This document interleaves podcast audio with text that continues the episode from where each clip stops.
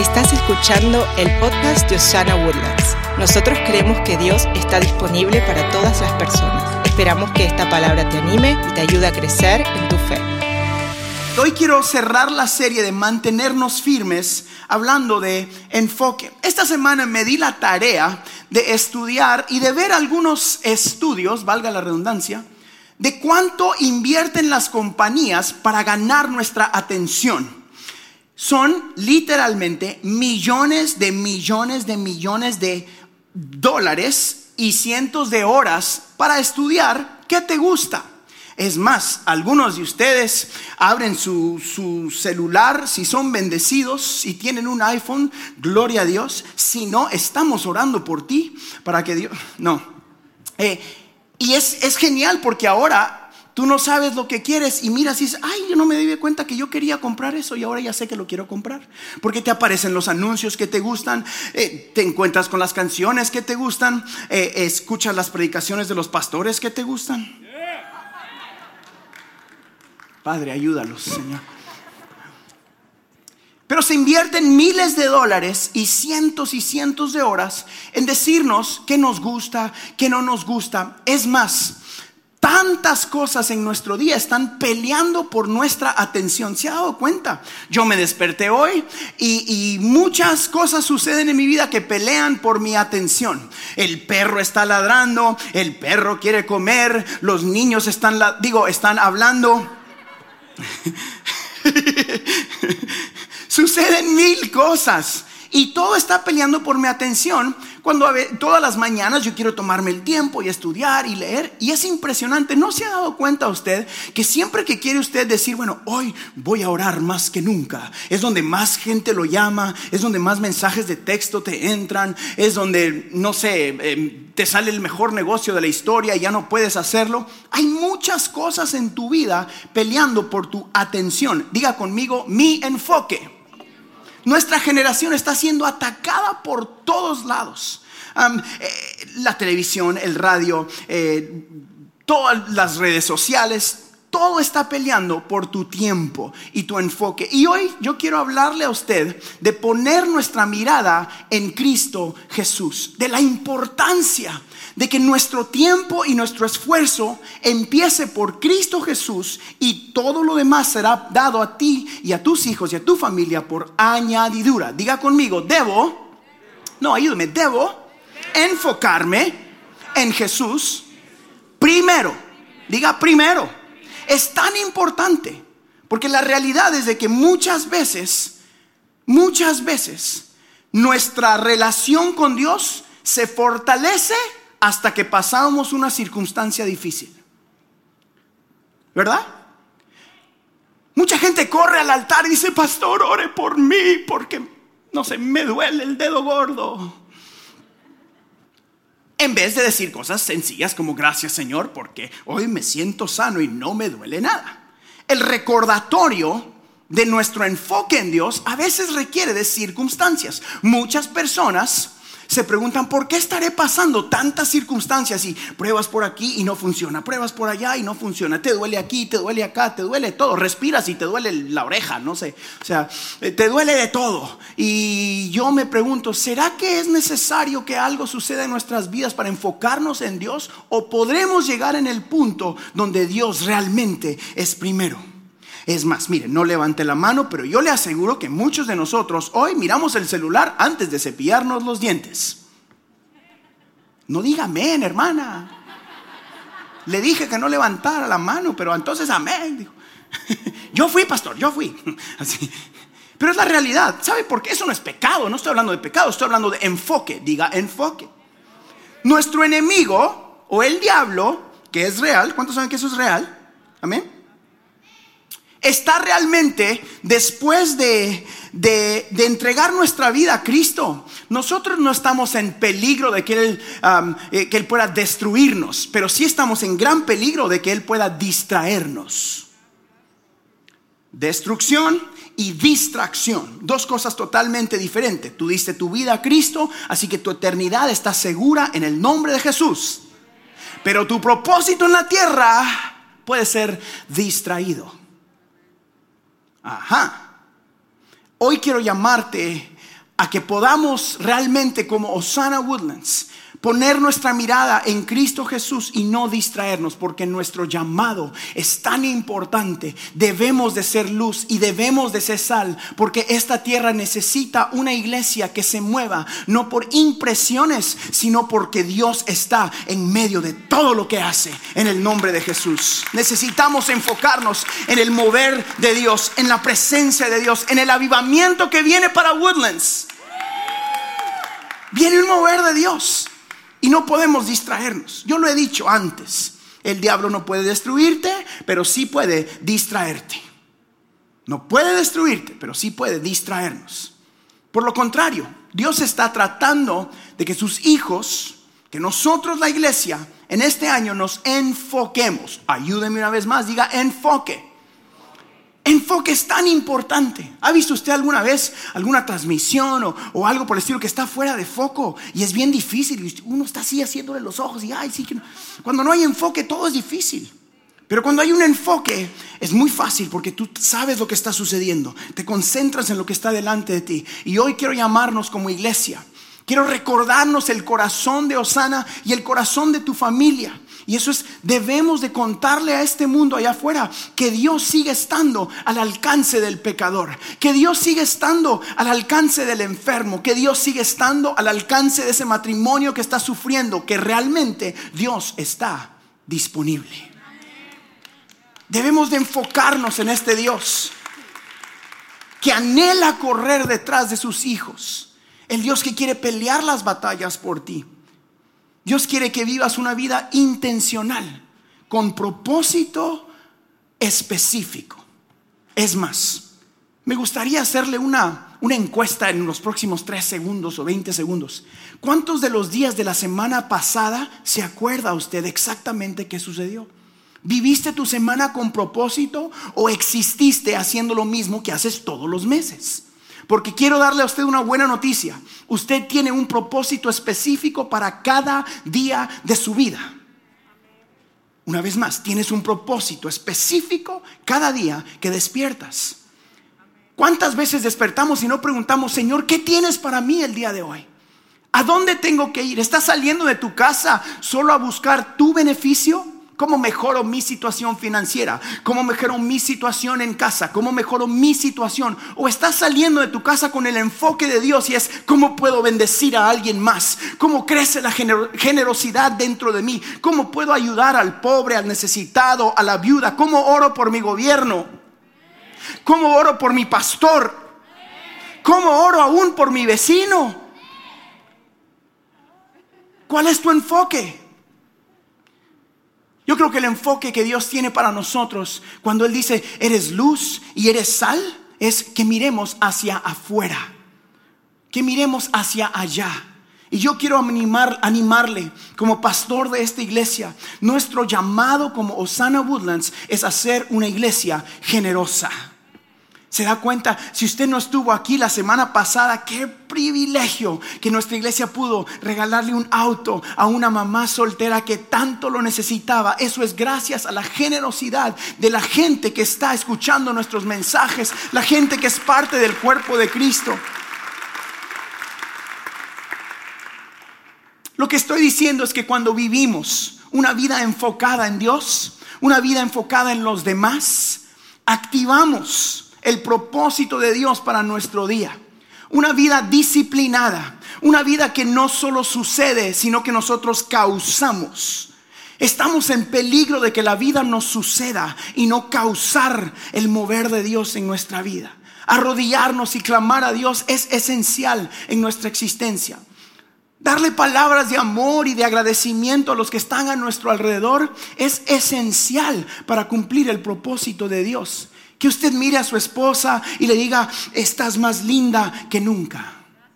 De nada. Que usted mire a su esposo y le diga, estás más fuerte que nunca. Que usted mire al gordito pelón, dígale, este eres el mejor pelón del universo. X, Y, Z. Le estoy hablando de vivir hacia afuera y no solamente hacia adentro. Usted y yo somos llamados a vivir una vida enfocada. Diga conmigo, enfócate. Ayúdame, enfócate. en otros. Vivamos para bendecir a otros. Vivamos para ser de bendición en nuestra iglesia. Así que hoy, rápidamente, yo quiero darle a usted tres consejos súper sencillos que espero que usted escriba en su celular, en el brazo aquí para leérselo durante la semana, donde usted quiera. Pero son cosas que yo espero en Dios le ayuden a usted a recordarse, a enfocarse esta semana, a ser alguien generoso y alguien de bendición para las demás personas. ¿Están listos? Que la necesidad de disciplina que usted y yo tenemos está explicada en la palabra en Primera de Corintios, en el capítulo 9, versículos eh, del 24 al 27. Quizás lo ha escuchado antes. Dice, no saben que en una carrera todos los corredores compiten pero solo uno obtiene el premio.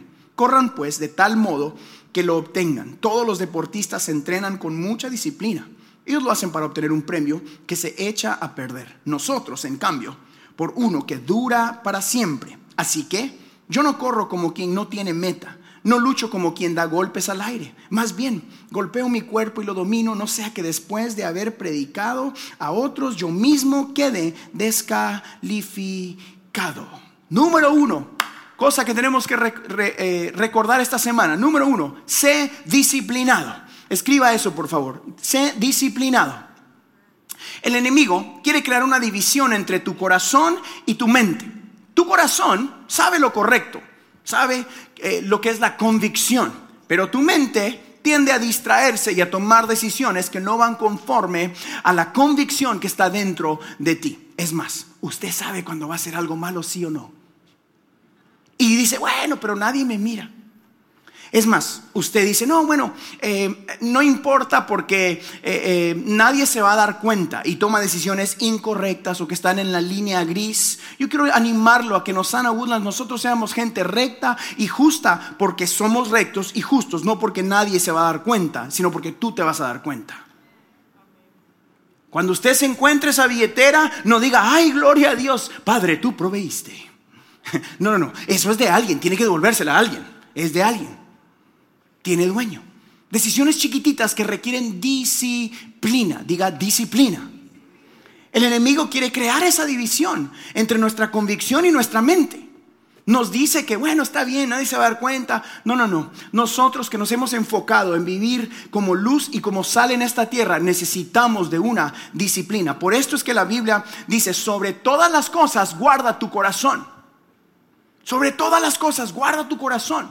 Porque en el corazón está la convicción que Dios ha puesto dentro de nosotros. La mente tiende a distraerse. Yo les he contado, quizás usted se acuerda que a mí, yo, yo, yo tengo el gran problema de la distracción. A, mí me dicen, estoy hablando con alguien y si, si no se apura en 15 segundos se me va el pajarito. ¿Entienden lo que quiere decir eso? Se me escapa el pajarito. Y, y cuando vamos manejando con Elena, esto me sucede siempre, siempre, siempre, siempre casi. En los 13 años que vamos de casados, Elena nos subimos al carro y me dice, mi amor, vamos a la iglesia, recuérdate, es domingo, los domingos tú predicas. y, y nos subimos al carro y me dice, tu salida está a dos. Y yo le digo, no me digas, ya sé. Después me dice, tu salida está a una mía. Te dije que no me digas. Me dice, perdón, pero ves que usualmente te pasas. No me digas, ¿verdad? Llegamos y me dice, ahí está el rótulo que dice sal, mi amor, y estás del lado izquierdo, la, cosa es al lado derecho. Y luego yo le, ya no vuelto a ver, y usted ya sabe si está casado, ¿qué sucede? Me paso. Después de que nos pasamos, Elena me dice, mi amor, pero si te dije que, yo le digo, no, me digas, ya sé a dónde voy. Y lo que pasa es que me distraigo.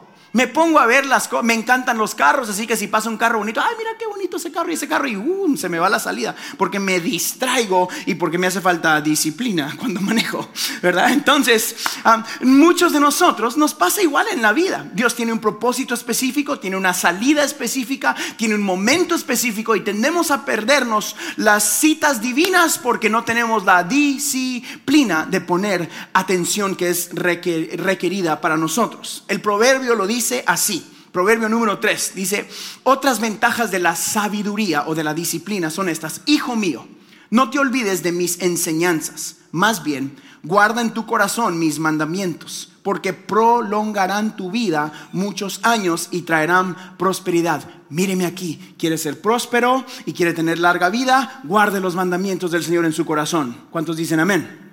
Ok.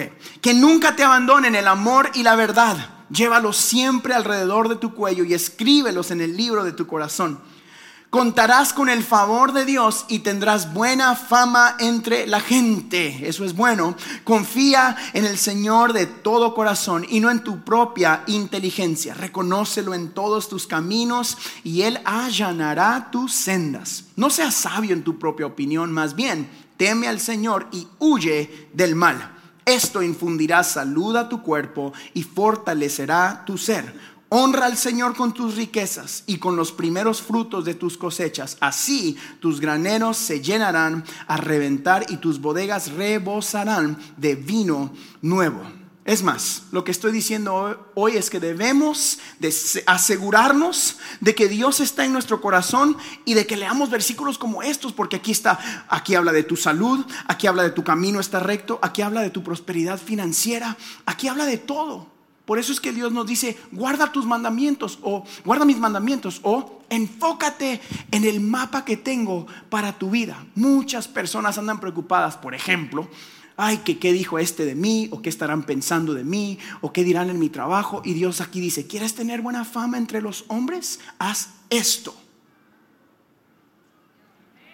Muchos de nosotros luchamos con entender lo que Dios quiere para nuestra vida o qué tenemos que hacer y se nos olvida que tenemos el mapa enfrente de nosotros que requiere enfoque, que requiere que pongamos nuestra mirada en Cristo Jesús. Así que número uno dijimos disciplina, diga disciplina.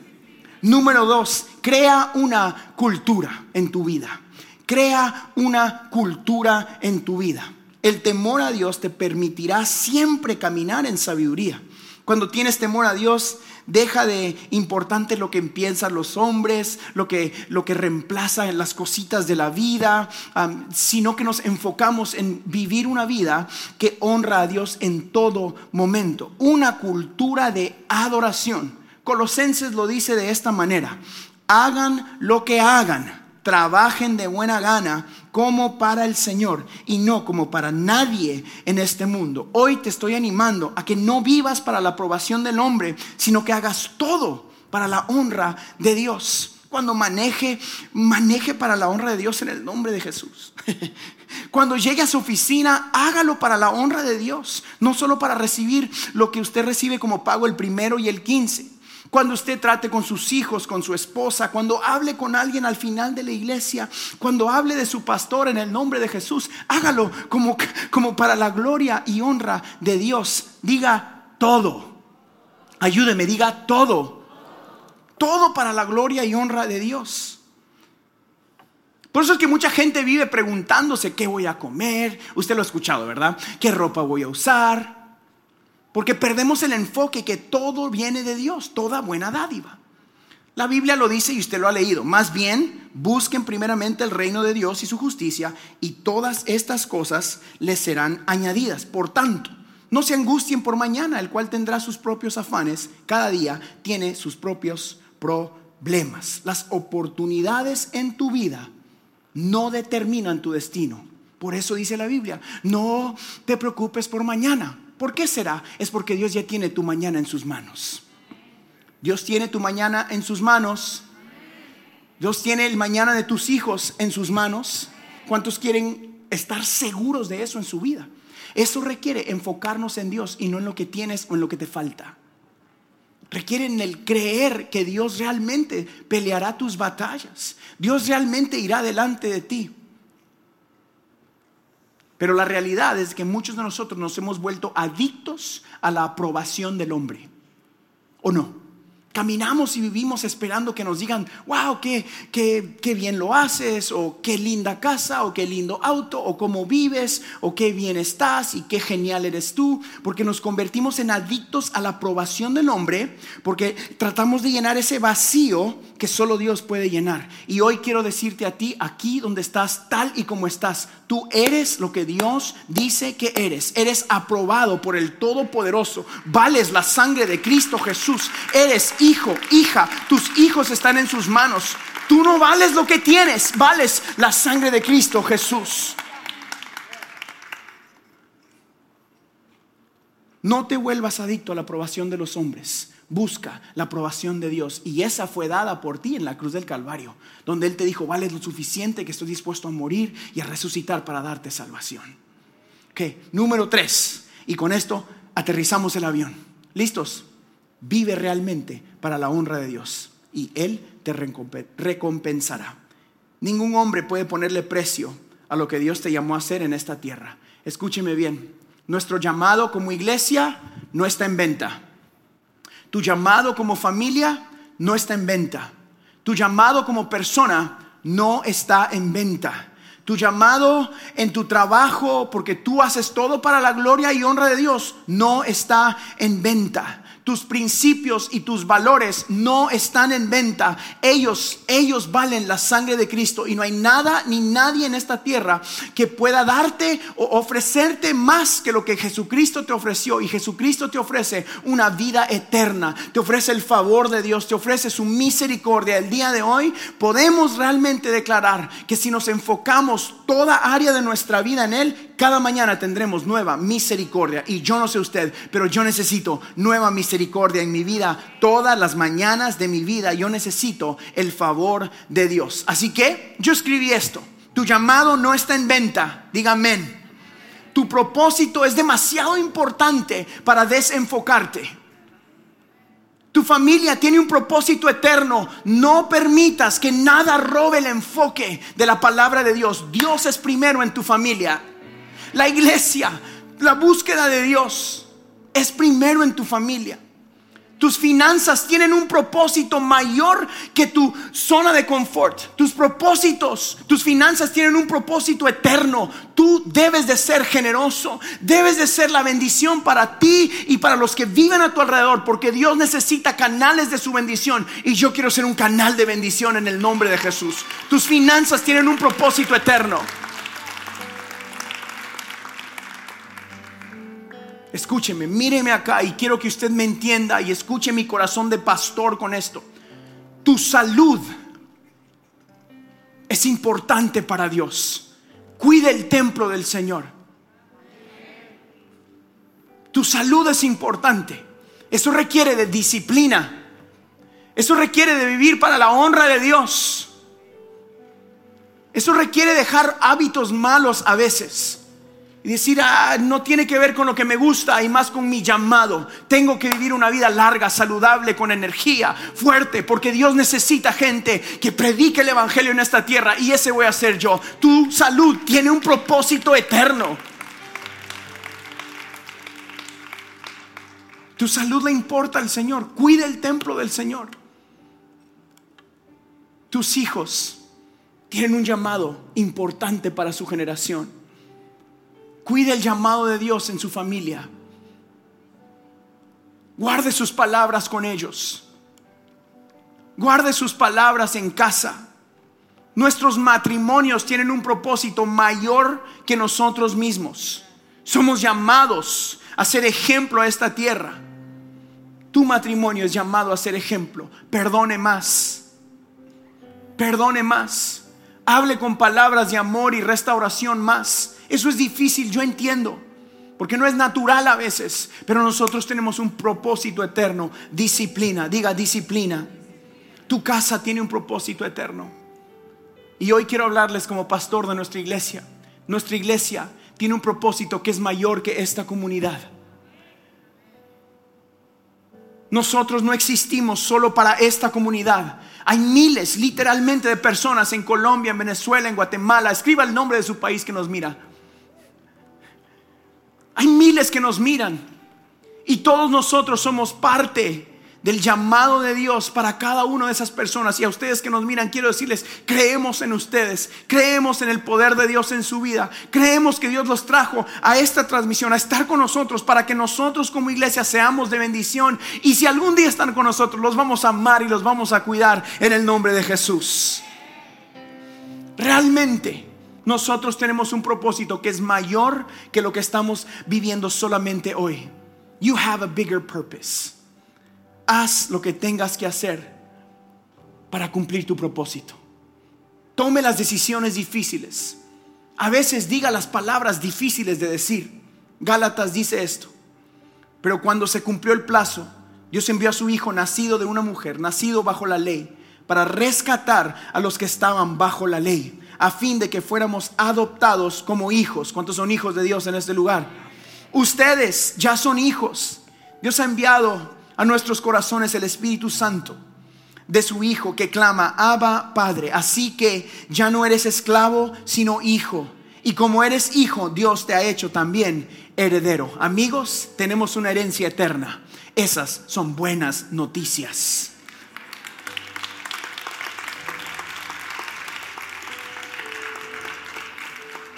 Eres un hijo y una hija con propósito. Y tu propósito requiere disciplina. Tu propósito requiere vivir para la honra de Dios. Tu propósito requiere tomar decisiones difíciles. Requiere que nos mantengamos firmes en la fe. Porque si vamos a enfrentar momentos difíciles, si vamos a vivir momentos donde no estemos tan altos y no estemos más bajos de valles y dificultades. Pero como aprendimos hoy al principio de este servicio, Dios continúa sanando enfermos. Dios continúa rescatando familias. Dios continúa levantando iglesias donde Él se mueve a través de su Espíritu Santo. Dios sigue haciendo lo que solo Dios puede hacer. Y yo quiero que Osana Woodland sea una iglesia que cree en el fluir y en el mover del Dios Todopoderoso. Nuestro Dios hoy nos está llamando a vivir una vida enfocada en su presencia y en tu llamado. ¿Cuántos reciben esa palabra el día de hoy. Si usted lo recibe, dígame un fuerte amén. Denle un fuerte aplauso al Señor y póngase de pie con nosotros.